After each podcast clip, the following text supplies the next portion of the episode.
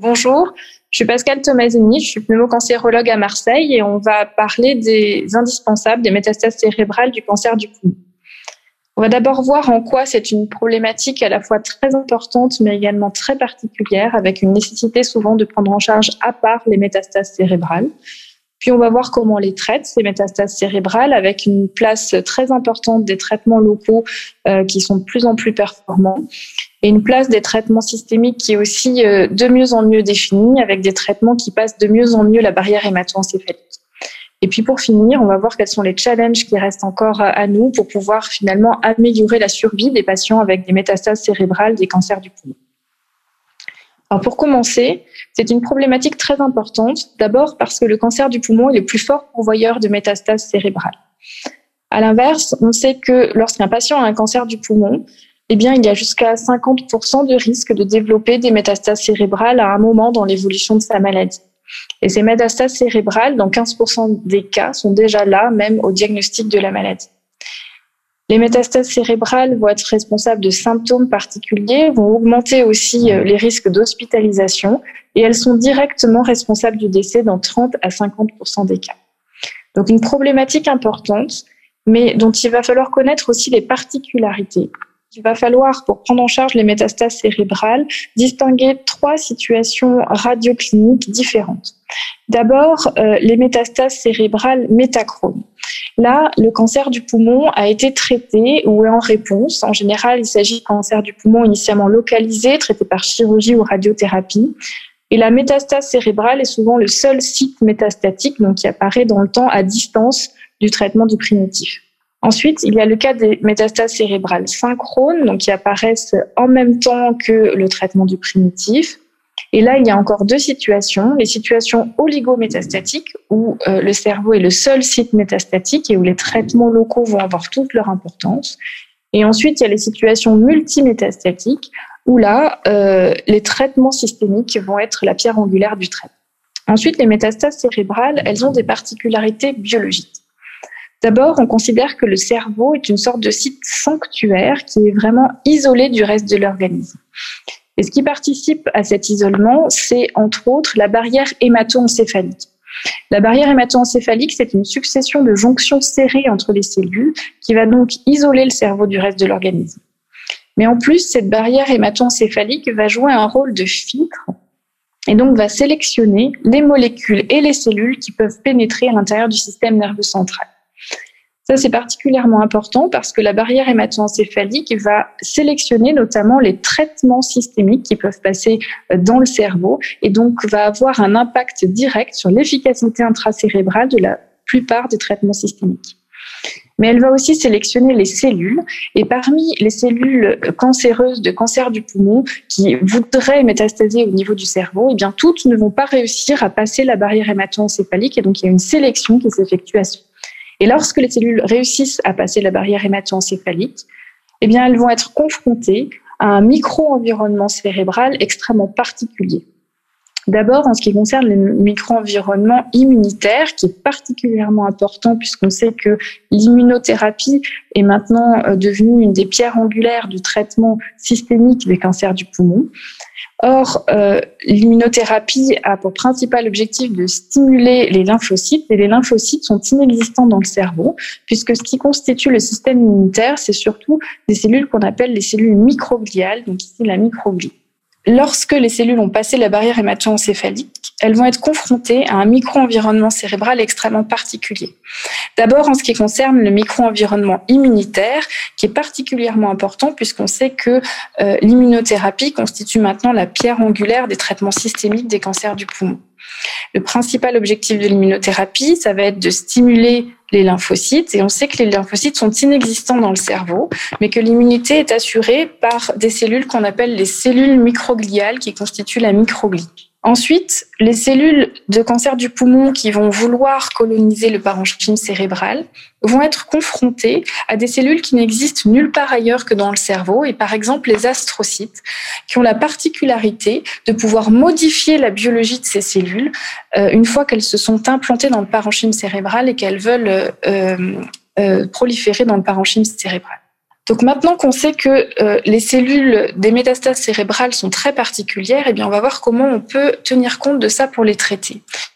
Et d'abord, c'est pour cette raison que les traitements locaux ont une importance vraiment particulière pour le traitement des métastases cérébrales, alors qu'on parle d'un site métastatique, il va falloir souvent le traiter à part avec un traitement local qui peut être soit de la chirurgie, soit de la radiothérapie stéréotaxique, soit une irradiation toto.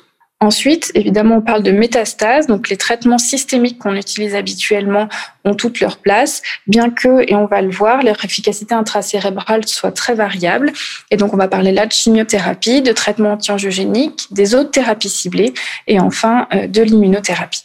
Alors pour commencer, la chirurgie, eh bien, on connaît sa place maintenant dans le traitement des métastases cérébrales depuis plusieurs dizaines d'années.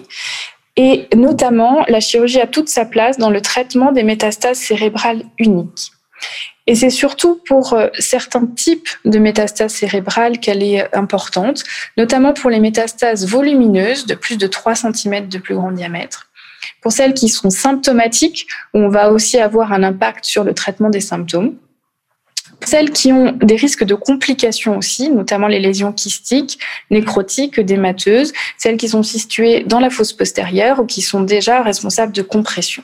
L'intérêt de la chirurgie, c'est non seulement d'avoir donc un impact thérapeutique, mais aussi diagnostique, puisque lorsqu'on a un prélèvement chirurgical, on va avoir un prélèvement histologique et on va pouvoir aussi effectuer de la biologie moléculaire directement sur la métastase cérébrale, ce qui est d'autant plus important que, comme je vous l'ai dit, cette biologie de la métastase cérébrale est souvent particulière et a souvent été modifiée euh, par la barrière hémato-encéphalique et les astrocytes après, euh, par rapport pardon, aux primitifs pulmonaires. Et puis, on va pouvoir envisager aussi d'effectuer des collections euh, et de mettre en banque euh, les prélèvements de métastases cérébrales, ce qui va être particulièrement important pour la recherche. Après la chirurgie, pendant longtemps, on a effectué une irradiation de l'encéphale in toto, euh, puisque on s'est aperçu que cela permettait de réduire le risque de récidive intracérébrale et de mort de cause neurologique. Cependant, cette pratique est actuellement train d'être abandonné. D'abord parce qu'on sait qu'il n'y a pas de bénéfice en survie globale. Et puis aussi parce qu'on sait qu'il y a une toxicité cognitive non négligeable de l'irradiation d'encéphale toto qui va finalement être responsable également d'une diminution de la qualité de vie. Donc, à l'heure actuelle, euh, après une chirurgie, ce n'est pas l'irradiation de l'encéphale toto qui est à privilégier, mais c'est plus la radiothérapie stéréotaxique du lit opératoire puisque euh, cette radiothérapie stéréotaxique du lit opératoire, on se rend compte qu'elle est aussi responsable d'un bon contrôle local. Ceci dit, tout va dépendre de la taille du lit tumoral, puisqu'elle doit être réservée aux lits tumoraux euh, les plus petits, euh, en général de moins de 3 cm. La toxicité cognitive est bien inférieure à celle de l'irradiation de l'encéphaline toto, ce qui va pouvoir permettre d'envisager de faire des radiothérapies stéréotaxiques répétées en cas de récidive cérébrale. Donc, euh, il n'y a pas de contre-indication à refaire une radiothérapie stéréotaxique euh, si une nouvelle métastase cérébrale apparaît.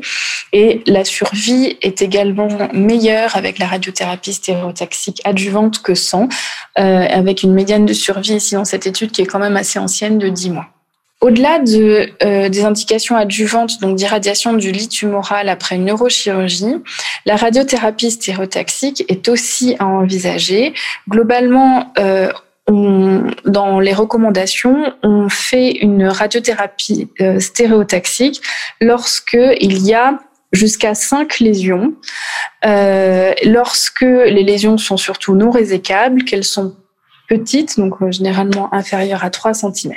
En vrai, euh, ce qui compte surtout, ce n'est pas tellement le nombre de lésions, mais plutôt leur volume global, puisqu'on se rend compte qu'il n'y a pas plus de toxicité et pas moins d'efficacité si on traite euh, plus de 5 lésions que si on en traite moins de 5. Et ce qui va compter surtout en termes de toxicité, ça va être le volume global de l'ensemble des lésions qu'il faut vraiment prendre en compte. L'irradiation de l'encéphale toto, elle, est maintenant réservée surtout aux situations palliatives où il existe de multiples métastases cérébrales avec euh, euh, souvent de multiples métastases extracérébrales. Et ça, c'est surtout du fait de la toxicité cognitive de l'irradiation de l'encéphale toto qui va euh, avoir un impact non négligeable sur la vie et la qualité de vie des malades, surtout chez ces malades qui ont une durée de vie qui est maintenant de plus en plus importante. Dans tous les cas, lorsque on opte pour l'irradiation de l'encéphaline toto, eh bien, euh, il va falloir opter pour des schémas euh, qui, avec épargne hippocampique, qui vont épargner cette zone du cerveau pour diminuer au maximum la toxicité cognitive de la radiothérapie. Il y a toutefois un cas particulier, c'est celle du cancer bronchique à petites cellules où est toujours indiquée une irradiation de l'encéphaline toto prophylactique. Alors, cette irradiation prophylactique, elle est euh, bien définie et bien connue dans les cancers euh, localisés, mais dans les cancers bronchiques à petites cellules étendues, elle est maintenant un petit peu plus discutée. Donc ici, vous avez l'étude euh, Princeps, en fait, qui a discuté l'indication de l'irradiation de l'encéphaline prophylactique dans les cancers à petites cellules étendues. C'était une étude où les patients n'étaient pas obligés d'avoir une imagerie cérébrale et a fortiori pas d'IRM cérébral systématique. Et on voit que cette irradiation de l'encéphaline toto a un impact en diminuant la progression cérébrale et en améliorant la survie des malades. Donc plus récemment, une nouvelle étude a été effectuée, toujours dans cette même population de cancer bronchique à petites cellules étendues, mais cette fois-ci avec des patients qui avaient une IRM cérébrale au diagnostic et effectuée de façon systématique tous les trois mois. Ce qu'on peut voir, c'est qu'avec l'irradiation prophylactique, euh, la progression cérébrale est diminuée, donc il y a moins de risque de métastase cérébrale. En revanche, il n'y avait pas d'amélioration de la survie, même une tendance à une moins bonne survie globale chez les patients qui avaient une irradiation prophylactique. Et donc, pour cette raison, euh, l'irradiation de l'encéphaline toto prophylactique dans les cancers bronchiques à petites cellules étendues et petit à petit abandonnée au profit d'un contrôle cérébral régulier pour traiter de façon précoce les lésions qui apparaîtraient. On va passer maintenant au traitement systémique en commençant euh, à celui qui est euh, le plus utilisé depuis le plus longtemps, qui est la chimiothérapie. Euh, on sait que la chimiothérapie peut avoir une efficacité intracérébrale depuis euh, des études assez anciennes comme cette étude de phase 2 euh, qui a évalué l'efficacité intracérébrale d'un schéma de radiothérapie associant de cisplatine à de l'alinta, on peut voir que la réponse intracérébrale est identique à la réponse extracérébrale. Ceci dit, l'efficacité de la chimiothérapie est extrêmement variable d'une molécule à l'autre et c'est probablement du fait de la difficulté à passer la barrière hémato-encéphalique et donc il y avait une nécessité d'améliorer les choses de ce point de vue-là. Alors pour améliorer les choses, il y a d'abord eu les traitements anti-angiogéniques et c'est d'abord la tolérance des traitements anti-angiogéniques qui a été évaluée chez ces patients avec métastase cérébrale et notamment dans cet essai BRAIN où le bevacizumab était administré soit en association à un doublé à base de sel de platine en première ligne, soit à de l'erlotinib en deuxième ligne chez des patients avec métastase cérébrale. Et euh, l'objectif, c'était la faisabilité du bevacizumab et donc euh, notamment la toxicité. Alors non seulement l'Avastin était faisable dans cette population de patients avec cancer bronchique non à petites cellules avec métastase cérébrale, mais ce qu'on peut constater, c'est que les réponses intracrâniennes étaient très intéressantes, avec certains patients qui étaient en réponse complète avec ces traitements systémiques. Ce qu'on sait aussi, c'est que les traitements anti-angiogéniques ont un impact pour le traitement d'effets radio-induits qu'on appelle la radionécrose. Et vous avez ici l'exemple d'un patient qui a une lésion cérébelleuse ici, qui a été traitée par radiothérapie stéréotaxique et qui a présenté un phénomène de radionécrose que vous voyez ici avec euh, cette prise de contraste euh, périlésionnelle.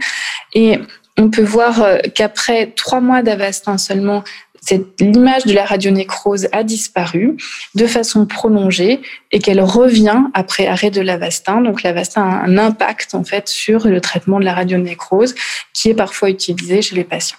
En ce qui concerne les autres thérapies ciblées, ce qu'on sait, c'est que euh, l'incidence des métastases cérébrales est variable en fonction de la biologie de la tumeur primitive pulmonaire et que ce sont les cancers du poumon avec mutation de l'EGFR ou avec réarrangement de HALC qui ont surtout un fort risque d'avoir euh, des métastases cérébrales.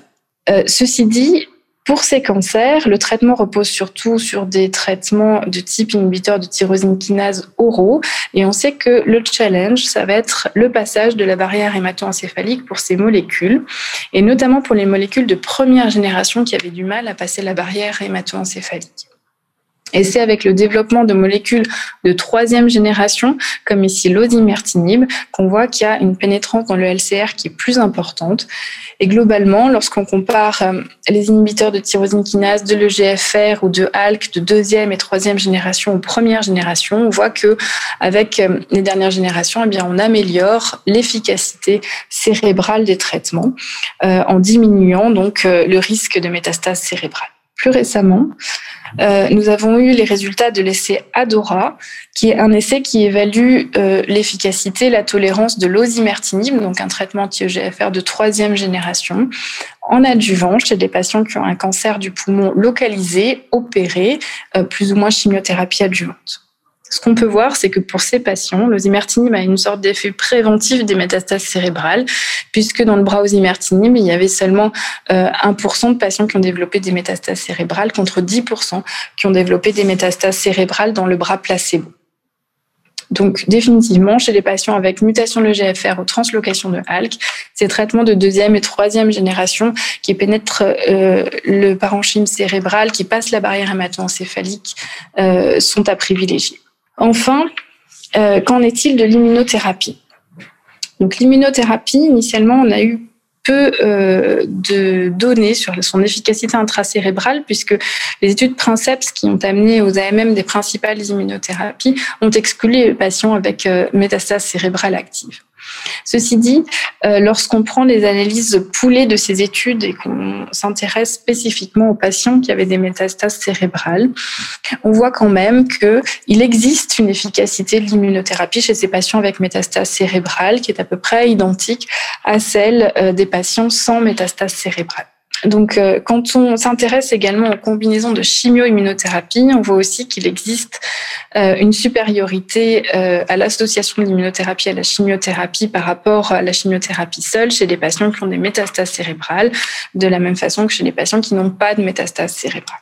Cependant, quand on regarde les données de vraie vie, les résultats euh, sont finalement un peu plus décevants. Donc, il s'agit ici euh, de résultats de la cohorte clean niveau avec à peu près 1000 euh, malades qui recevaient du nivolumab en monothérapie en ATU initialement. Donc, au-delà de la deuxième ligne, on peut voir que le taux de réponse chez les malades avec métastase cérébrale est assez est, inférieur en fait au reste de la population, aux alentours de 15%, avec des taux de contrôle de la maladie de 50%, et c'est à l'inverse 50% de malades qui ont tendance à répondre, et des survies globales et sans progression qui sont assez mauvaises. Notre expérience est assez identique à Marseille, et ce qu'on peut constater, c'est que euh, ici sur 50 euh, sur 55 malades qui avaient des métastases cérébrales, certains ont répondu euh, dans le cerveau à l'immunothérapie, alors que d'autres ont eu au contraire une progression cérébrale sous la forme d'apparition de métastases cérébrales sous immunothérapie. Et donc, on a l'impression qu'en fait, l'efficacité intracérébrale de l'immunothérapie est extrêmement variable d'un patient à l'autre. Une question qui s'est posée également, c'est celle de l'imputabilité de l'immunothérapie dans ces phénomènes de radionécrose qu'on peut voir après euh, des radiothérapies stéréotaxiques. Et donc, euh, vous avez ici l'exemple d'un patient qui avait euh, une métastase occipitale qui a été traité par gamma knife. Donc, avec après le gamma knife, ici une bonne réponse, une diminution en taille de la lésion, et qui a ensuite eu l'immunothérapie avec un effet d'augmentation en taille de la, de la lésion, avec une prise de contraste périphérique et ce qu'on appelle un phénomène de radionécrose. Des cas comme ça, on en a tous observé à un moment euh, lorsqu'on combinait du coup radiothérapie stéréotaxique et immunothérapie au point de se demander s'il n'y avait pas un effet synergique des deux traitements qui pouvait finalement euh, augmenter le risque de radionécrose. Alors en fait, quand on regarde euh, des études souvent rétrospective, mais qui inclut plus de malades, euh, il n'y a pas de preuve que le fait de faire à la fois une radiothérapie stéréotaxique et de l'immunothérapie, euh, soit en même temps, soit de façon euh, séquentielle, augmente le risque de radionécrose par rapport aux gens qui ont juste de la radiothérapie stéréotaxique sans immunothérapie. Cependant, donc ces séries sont souvent des séries avec peu de malades, souvent rétrospectives. On a surtout des données avec le mélanome et avec l'ipilimumab, donc euh, moins avec le cancer du poumon et avec les traitements qu'on utilise habituellement dans le cancer du poumon. Et puis surtout, euh, il n'y a pas de majoration de la toxicité, donc de la radionécrose euh, dans ces cohortes. Mais ce qu'on sait de la radionécrose, c'est que c'est un phénomène qui est souvent tardif, avec souvent un suivi dans ces cohortes euh, qui n'est pas euh, très long.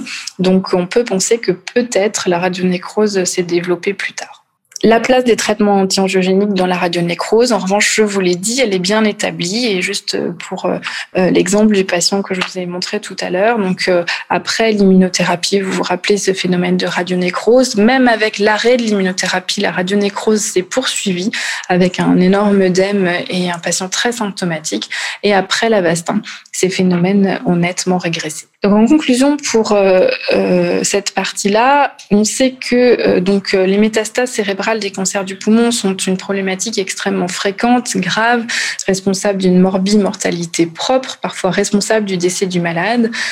Mais on a fait quand même des progrès avec une amélioration des traitements locaux avec une place croissante de la radiothérapie stérotaxique et une amélioration également des traitements systémiques avec euh, notamment la place des traitements antiangiogéniques qui est maintenant bien définie, de nouvelles thérapies ciblées pour les anti-EGFR et les anti-ALK qui marchent mieux au niveau du cerveau et puis l'immunothérapie euh, qui peut avoir également une efficacité pour le traitement des patients avec métastase cérébrale. Ceci dit, euh, il y a encore pas mal euh, de challenges auxquels on doit faire face et euh, notamment celle de l'amélioration de l'efficacité des traitements systémiques. Et on sait que cette amélioration de l'efficacité des traitements systémiques, qui est encore trop variable sur les métastases cérébrales, elle va passer par une meilleure connaissance des spécificités biologiques des métastases cérébrales et une meilleure prédiction des risques. Pour connaître mieux euh, les spécificités biologiques, il faut s'appuyer sur les nouvelles technologies euh, biologiques dont on dispose qui vont nous aider à en savoir plus. On sait qu'il existe une hétérogénéité intertumorale, c'est-à-dire qu'on sait qu'entre la tumeur primitive et les métastases, il peut ne pas y avoir le même profil moléculaire. Et on sait que c'est d'autant plus vrai entre les métastases cérébrales et les tumeurs primitives du fait de la barrière hémato-encéphalique et des astrocytes dont je vous ai parlé en introduction, qui vont modifier la biologie des métastases cérébrales par rapport à ce qu'était la biologie du primitif. Des travaux de recherche ont montré euh, qu'il existait en outre beaucoup plus de mutations euh, dans les métastases cérébrales que dans le primitif et que ces mutations étaient différentes. Dans notre équipe, nous avons effectué euh, également une recherche où on a comparé des séquençages à très haut débit des métastases cérébrales et des tumeurs primitives pulmonaires. Et ce qu'on voit, c'est que dans tous les cas, il y a plus de mutations dans les métastases cérébrales que dans le primitif et il y a en moyenne 50 mutations en plus dans les métastases cérébrales que dans les primitifs pulmonaires. Ce qu'on sait aussi, c'est que l'évolution de ce profil mutationnel il n'est pas dans le sens d'une modification de la tumeur primitive pulmonaire pour aller vers euh, la tumeur métastatique euh, cérébrale, mais il semblerait y exister pour chaque malade un précurseur commun avec un certain pool de mutations qui va donner d'un côté le primitif pulmonaire et d'un autre côté la métastase cérébrale. Et pour donner la métastase cérébrale, il y a systématiquement plus de mutations que pour donner le primitif pulmonaire. Il existe des mutations qui sont retrouvées dans le primitif pulmonaire, mais jamais dans la métastase cérébrale. Et à l'inverse, des mutations qui sont retrouvées dans les métastases cérébrales et jamais dans les primitifs pulmonaires. Et c'est en ayant une meilleure connaissance de ces mécanismes-là qu'on va arriver à mieux cibler la biologie spécifique des métastases cérébrales. Ensuite, euh, on le sait maintenant, le micro-environnement cérébral et notamment le micro-environnement immunitaire est extrêmement particulier. On sait qu'il participe à la modification des cellules cérébrales euh, et euh, on sait que ce micro-environnement est en plus variable d'une région à l'autre du cerveau. Et là encore, c'est en ayant une meilleure connaissance de ces mécanismes qu'on va pouvoir agir mieux sur le micro-environnement cérébral avec des immunothérapies dédiées et euh, arriver à mieux traiter les métastases cérébrales. Enfin, euh, ce qu'on a encore du mal à faire, c'est arriver à prédire le risque de métastases cérébrales. Ce qu'on sait quand même, c'est que en fonction du profil génomique euh, de la tumeur primitive pulmonaire, les patients ont plus ou moins de risque d'avoir des métastases cérébrales. On sait notamment que l'incidence des métastases cérébrales est plus importante euh, chez les patients qui ont une mutation de l'EGFR, qui est une mutation de KIRAS, par exemple, qu'à l'inverse, une fois qu'on traite localement ces métastases cérébrales, elles ont aussi plus de risques de récidive chez les patients qui ont une mutation de l'EGFR que chez une mutation de KIRAS. Mais au-delà de ça, là aussi, on aurait besoin de s'appuyer sur les nouvelles technologies pour arriver à mieux prédire l'évolution et l'apparition des métastases cérébrales. Euh, en ça, il existe une équipe de mathématiciens qui a développé un modèle mathématique, initialement euh, sur des patientes atteintes de cancer du sein localisé pour prédire l'apparition des métastases, en prenant en compte l'évolution naturelle de la tumeur avant traitement et en prenant en compte euh, le fait qu'il existait certainement, une fois qu'on traite cette tumeur, des cellules dormantes qui risquaient donc de, de se réveiller. Ce modèle mathématique a été euh, appliqué à des métastases cérébrales et on se rend compte qu'en l'appliquant, on arrive à prédire avec le modèle mathématique chez un patient dont la tumeur primitive a été traitée quand la métastase cérébrale risque d'apparaître et euh, combien de métastases cérébrales peuvent apparaître. Et donc des travaux sont encore en cours pour essayer d'affiner ce modèle. L'objectif, ce serait de pouvoir affiner la surveillance et le traitement euh, des patients en fonction de la prédiction du risque des métastases cérébrales. Je vous remercie.